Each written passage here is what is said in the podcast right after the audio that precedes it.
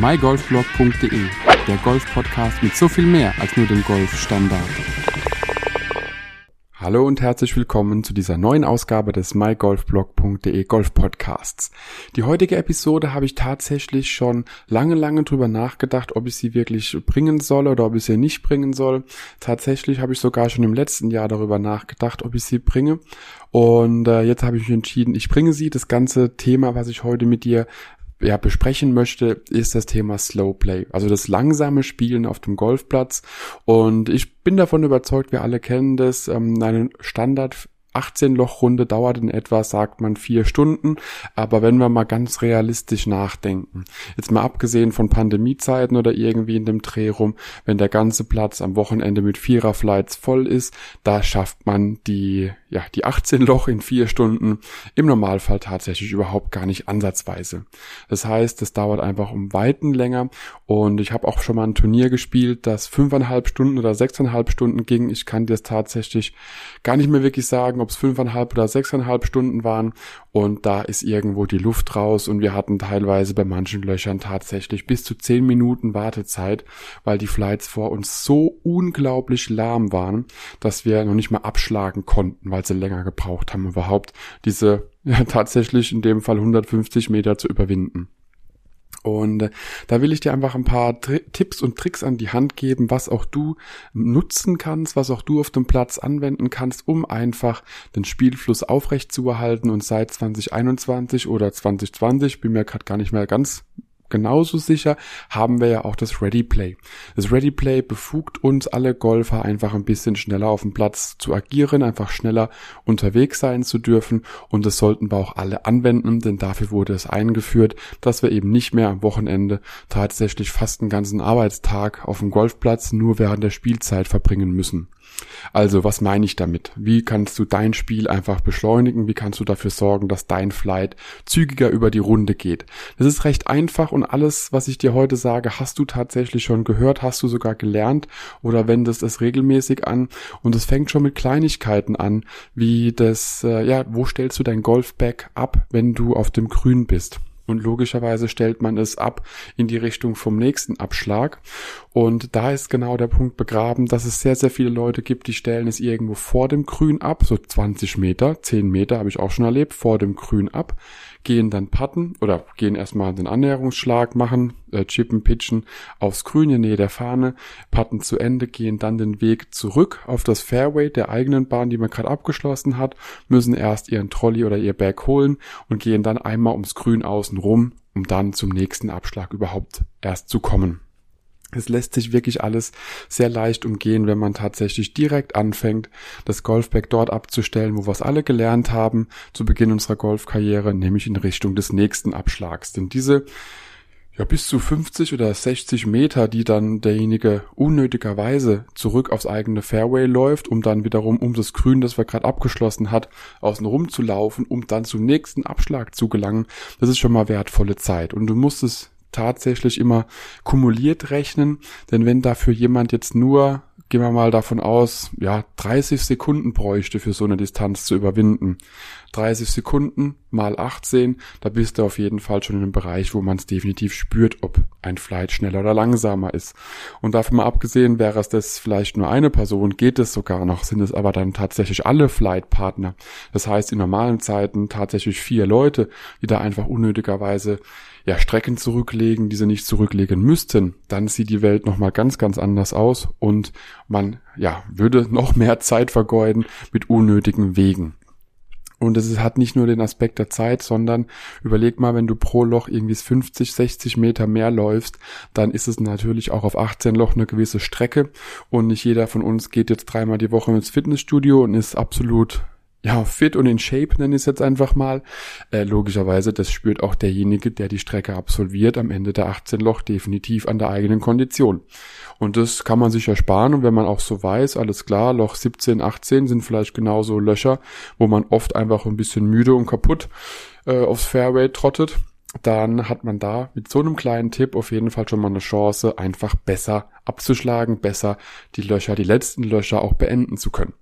Und das ist mal der, der erste kleine Tipp. Stell dein Bag dort ab oder in die Richtung ab, äh, in der der nächste Abschlag ist und nicht irgendwo unnötig weit vom Grün entfernt.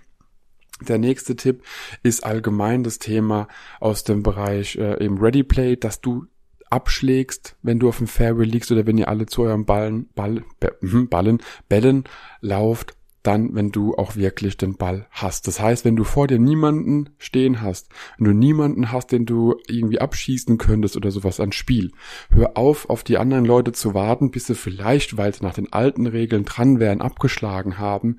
Wenn du an deinem Ball bist und die anderen sind, keine Ahnung, 30 Meter hinter dir und suchen noch den Ball, schlag ab stark einfach ab, beziehungsweise haut den Ball einfach weiter. Denn genau das ist ja auch wieder so ein Punkt. Wenn man dann wirklich von Ball zu Ball geht und immer wartet, immer der, der am weitesten vom Grün entfernt ist, als nächstes schlagen darf, dann vergeudet man da auch unnötig Zeit, die man sich definitiv einsparen kann und dann lieber bei einem netten Kaltgetränk am 19. Loch verbringen sollte und nicht noch unnötig auf dem Platz. Und äh, das ist so der zweite Tipp. Das heißt, stell dein Bag wirklich dort ab, wo es Sinn macht und guck, dass du tatsächlich auch gescheit ja an den Ball rangehst und auch dann spielst, wenn du einfach spielen kannst und nicht, wie es die alten Regeln gesagt haben. Denn dadurch spart man auch nochmal einige Sekunden, die wie gesagt kumuliert auf jeden Fall am Ende der Runde einige Minuten ausmachen. Und so zieht sich das tatsächlich querbeet. Es ist genauso mit dem Score eintragen.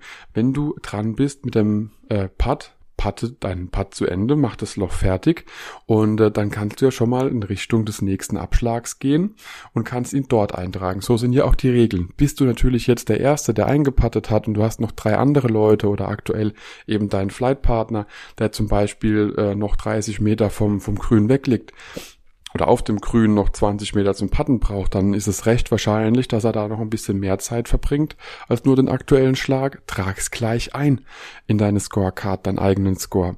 Dadurch sparst du auch wieder Zeit. Und es gibt tatsächlich für den aufschließenden Flight nichts Schlimmeres wie vier Leute oder eben zwei Leute im aktuellen Fall, die auf dem Grün stehen und erstmal noch sich die Hände schütteln und überlegen, wie sie doch am besten ihren Score in ihre Scorekarte eintragen.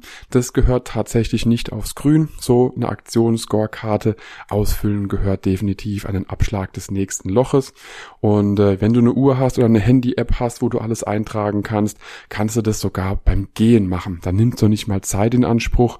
Da läufst du einfach die Strecke von, von grün zum nächsten Abschlag und kannst es parallel sogar eintragen. Und das geht wirklich fix. Und hier ist es auch wieder so, wenn es nur 10 Sekunden dauert oder 15 Sekunden dauert, wie auch immer, Spar dir die ganze Zeit. Am Ende der Runde hast du definitiv einige Minuten, die du dann dementsprechend ja, anders verbringen kannst und nicht so schnell kaputt bist.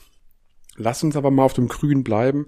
Auf dem Grün ist es genauso der Punkt, wenn die Leute patten. Und äh, wie eben schon mal ganz kurz angesprochen, wenn jemand tatsächlich einen Putt hat, den noch nicht mal einer der besten Putter der Welt patten würde, dann braucht derjenige auch tatsächlich nicht unbedingt das Grün aus allen Richtungen zu lesen. Das ist jetzt absolut meine Meinung, denn wenn du so einen 15 Meter Putt hast, sind wir mal ganz realistisch, bring die Kugel einfach in die Nähe des Lochs und da musst du nicht jetzt von allen Seiten gucken und dich auf den Boden legen, um ja jeden Winkel zu berechnen. Du kriegst das Ding eh nicht rein. Da müssen wir realistisch bleiben. Wenn, wenn noch nicht mal die, ja, die Tourspieler so ein Teil reinbekommen, brauchst du es gar nicht zu versuchen. Doch, du kannst oder sollst es auf jeden Fall versuchen.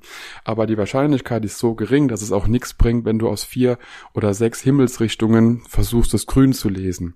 Lies das Grün, so wie du es immer liest, in deiner Puttroutine Routine. Das äh, auf jeden Fall. Guck, dass du auf jeden Fall da auch ein paar Probeschwünge machst, um einfach zu fühlen, Probepatz machst. Wie fühlt sich's an? Was hast du für ein Bauchgefühl? Kommt der Ball dahin, wo du ihn hinhaben willst oder nicht? Und dann geht das Thema an. Das heißt, Patte, der Ball wird rollen, der Ball wird auch dort landen, in etwa, wo du dir es vorstellst, wie du das Grün auch gelesen hast.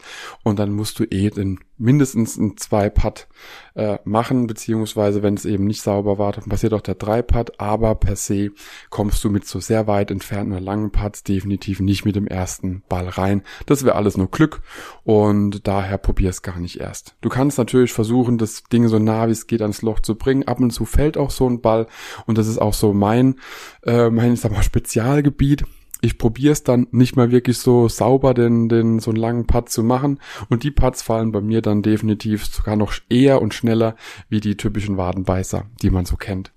Und äh, das ist so, ja, auch wieder so eine Sache, weil da gibt's genug Leute, die stehen dann tatsächlich gefühlte 13 Jahre auf dem Grün, lesen alle möglichen Himmelsrichtungen und dann greifen sie noch nicht mal den Putter richtig rum und versuchen das Ding irgendwie halt dagegen, ja, in das Loch zu bringen, was halt gar keinen Sinn macht. Und du siehst, es sind so, so Kleinigkeiten, die man aber tatsächlich auf der Runde nutzen kann, um sich selbst äh, ja zu beschleunigen, um das eigene Spiel zu beschleunigen. Und wenn sich jeder dran halten würde, einfach so auf dem Platz zu agieren, wäre das ganze Thema irgendwo auch viel, viel schneller und schneller verfügbar für alle anderen. Denn nichts gibt Schlimmeres, wie um 10 Uhr am Wochenende abzuschlagen und zu wissen, man ist erst gegen 18 Uhr wieder zu Hause. Das raubt dir den kompletten Tag und da kannst du mit deiner Familie auch gar nichts mehr unternehmen wirklich tagsüber, denn äh, der Tag ist gelaufen für dich. Und so wie gesagt, zieht sich einfach komplett durch. Das ist genauso mit am Ende. Händeschütteln ist aktuell verboten, aber man hat ja trotzdem seine Riten, dass man sich verabschiedet nach der Runde. Da ist es genauso. Guck einfach, dass ihr während dem Runterlaufen vom Platz euch verabschiedet, vielleicht vorher ein, zwei Sätze auf dem Grün wechselt, man bedankt sich für die nette Runde und dann geht zügig runter vom Grün, der nächste Flight hinten dran, wird es dir danken, wenn du da einfach ein bisschen auf die Zeit achtest. Und so kriegt man eben auch das hin. Also bei uns im Golfclub haben sie auch die Startzeiten verändert von 10 Minuten auf 7 Minuten. Das heißt, da ist eh nochmal ein bisschen mehr Druck dahinter, dass man zügiger spielt. Und da sollte man auf jeden Fall so Kleinigkeiten einfach einhalten, die das eigene Spiel beschleunigen. Und äh, ja, das soll es auch wirklich schon gewesen sein von der, von der, äh, oder über die Folge. Vielleicht noch den einen kleinen Tipp am Rande, bevor du dann tatsächlich irgendwie an deinen Ball läufst, erstmal laserst, deine Uhr kontrollierst, wie viel äh, Meter sind es wirklich, noch das GPS-Gerät rausholst und alles. Und nur zu wissen, ob es 138 oder 139 Meter sind. Ich gehe jetzt mal davon aus, wenn du genauso ein Wochenendhacker bist wie ich oder Hackerin bist wie ich, ähm, bringt es nichts. Also ob 135 oder 139 Meter, ich krieg das Ding eh nicht auf die Distanz. Ich krieg's in die Nähe, aber nicht genau auf die Distanz. Daher auch in dem Fall wähle die Schlägerwahl schneller, als du das vielleicht gewohnt bist. Überleg dir, hey, okay, 138 Meter ist mein 8er Eisen, mein 7er Eisen, mein 6er Eisen, wie auch immer und dann geht deine Routine los und dann hast du auch schon da wiederum ein paar Sekunden gespart und nicht erst Ewigkeiten rumlasern. Das macht tatsächlich erst viel, viel, viel mehr Sinn, wenn du auch tatsächlich weißt, alles klar, äh, 70 Meter, drei Viertel, Pitching Wedge oder irgendwas, da komme ich damit hin, dann bist du da ist viel sicherer drin, wenn du dann noch die Distanzen hast, aber dafür musst du deine Distanzen erstmal kennen. Daher Schlägerwahl oder Augen auf bei der Schlägerwahl, um auch hier die richtige Entscheidung in kürzerer Zeit treffen zu können. Das sollte mal wirklich gewesen sein. Wenn mir dazu noch andere Tipps einfallen sollten, wirst du auf jeden Fall auf dem Laufenden gehalten. Dann mache ich eine Erweiterungsfolge, so dieser Folge draus. Aber ich denke, mit denen was waren es jetzt, fünf, sechs oder so Tipps, wie du auf dem Platz schneller sein kannst, wie du Slowplay vermeidest, kannst du auf jeden Fall einige Minuten auf den 18 Löchern dieser Welt äh, einsparen, um einfach noch schneller und einfacher von der Runde zu kommen, beziehungsweise auch dich besser auf dem Platz fortzubewegen, Zeit und Energie zu sparen. Ich wünsche dir mit den Tipps und Tricks zum Thema Slowplay viel Spaß auf der nächsten Runde. Drück die Daumen, dass bei dir das Wetter hält und äh, ja, dann einfach bis zum nächsten Mal und ciao, ciao. Wenn dir die Podcast-Folge gefallen hat, teile sie mit deinen Freunden, teile sie mit deinen Flightpartnern, gerne auch per Instagram, Twitter, Facebook oder per E-Mail. Gib mir dazu ein Feedback und bewerte die Podcast-Folge mit fünf Sternen, damit wir gemeinsam noch mehr Golfer erreichen. mygolfblog.de, der Golf-Podcast mit so viel mehr als nur dem Golfstandard.